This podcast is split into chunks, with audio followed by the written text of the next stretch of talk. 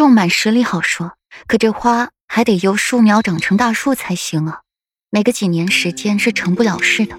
更何况裴玉瞧着也不是个闲人，裴玉能用阵法让海棠花不凋零，却是没办法让它迅速成林。为夫说到，便会做到。软软，就等着瞧吧。裴玉的眸光淡淡，这片山林都是他的，区区十里棠林又有何妨呢？只是时间问题罢了。行啊，我等你。你若是做不到，顾软欲言又止。做不到，软软该当如何？裴玉挑眉，抬起头来，似笑非笑的看着他。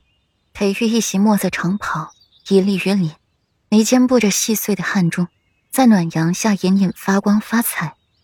袍摆沾了些许泥土，给裴玉不食烟火的一张脸添了几分世俗。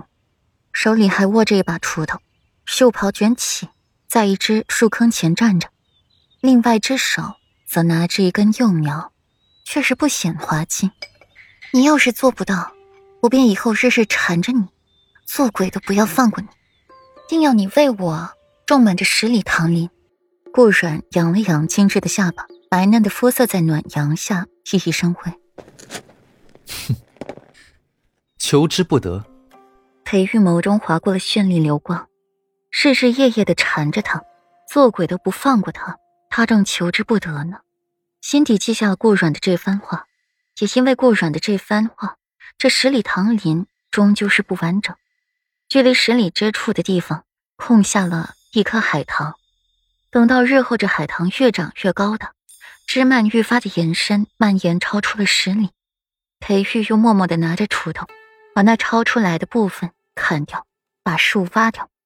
后来，裴玉和顾软有一子，年岁不大的娃娃，听着莫奇叔叔说起，这唐林插一株海棠便是十里，是自己爹爹送给娘亲的生辰礼物。小娃娃便暗暗的记在心间。一次趁着不靠谱的父母出去游山玩水。自己带着小锄头和身边的小书童一起，悄咪咪的去了别院。来到这唐林，把插的这株海棠给补齐了，是名副其实的十里唐林了。小娃娃以为自己爹爹会非常高兴的，并且把他抱起来转圈圈，嘴里大喊着：“宝贝，爹爹真是爱死你了！”和“你真是我的心肝宝贝”这么些话的。小娃娃对这样的想象满怀期待。唯一没想到的就是爹爹会不高兴，然后拎起自己就是一顿揍，屁股上挨了好些巴掌，疼得他两眼泪汪汪的。而自己娘亲不帮着自己就算了，还在边偷笑，眼里都是他夫君，都没有他这个儿子的存在了。最后被自己爹爹态度强硬、霸道的弄去那唐林，用着小锄头，又把自己之前种好的树苗给挖了出来。还把自己一个人丢在那里，说他闲得慌，就在别院住着。那地方清静，又是读书练武的好地方。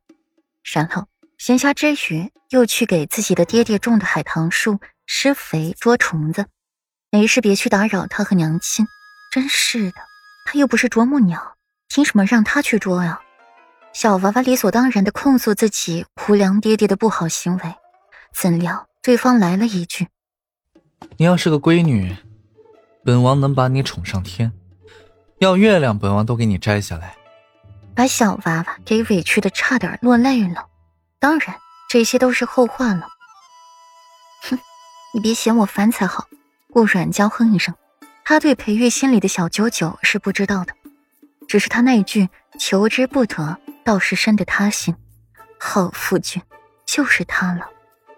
我会嫌你把为夫总是放在最后一个，这是裴玉唯一嫌弃顾软的事了。在自己妻子的心里，他甚至比不上一只鹦鹉。这哪个男人能忍呢？反正他是忍不了的。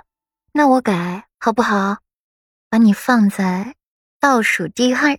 顾软笑靥如花，如玉的面庞在日光下照耀，白嫩的晃眼，周身都沐浴着淡淡的柔光。身子倚靠在了海棠树上，一条腿微微弯曲，一条腿打直，双手撑在了弯起的膝盖上面，美丽的眸子漾满了如春情意。倒数第一是谁？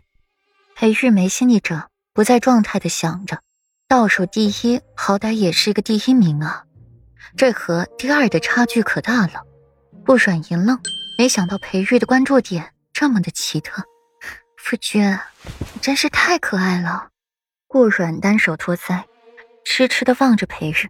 她之前怎么就不知道这男人有如此可爱呢？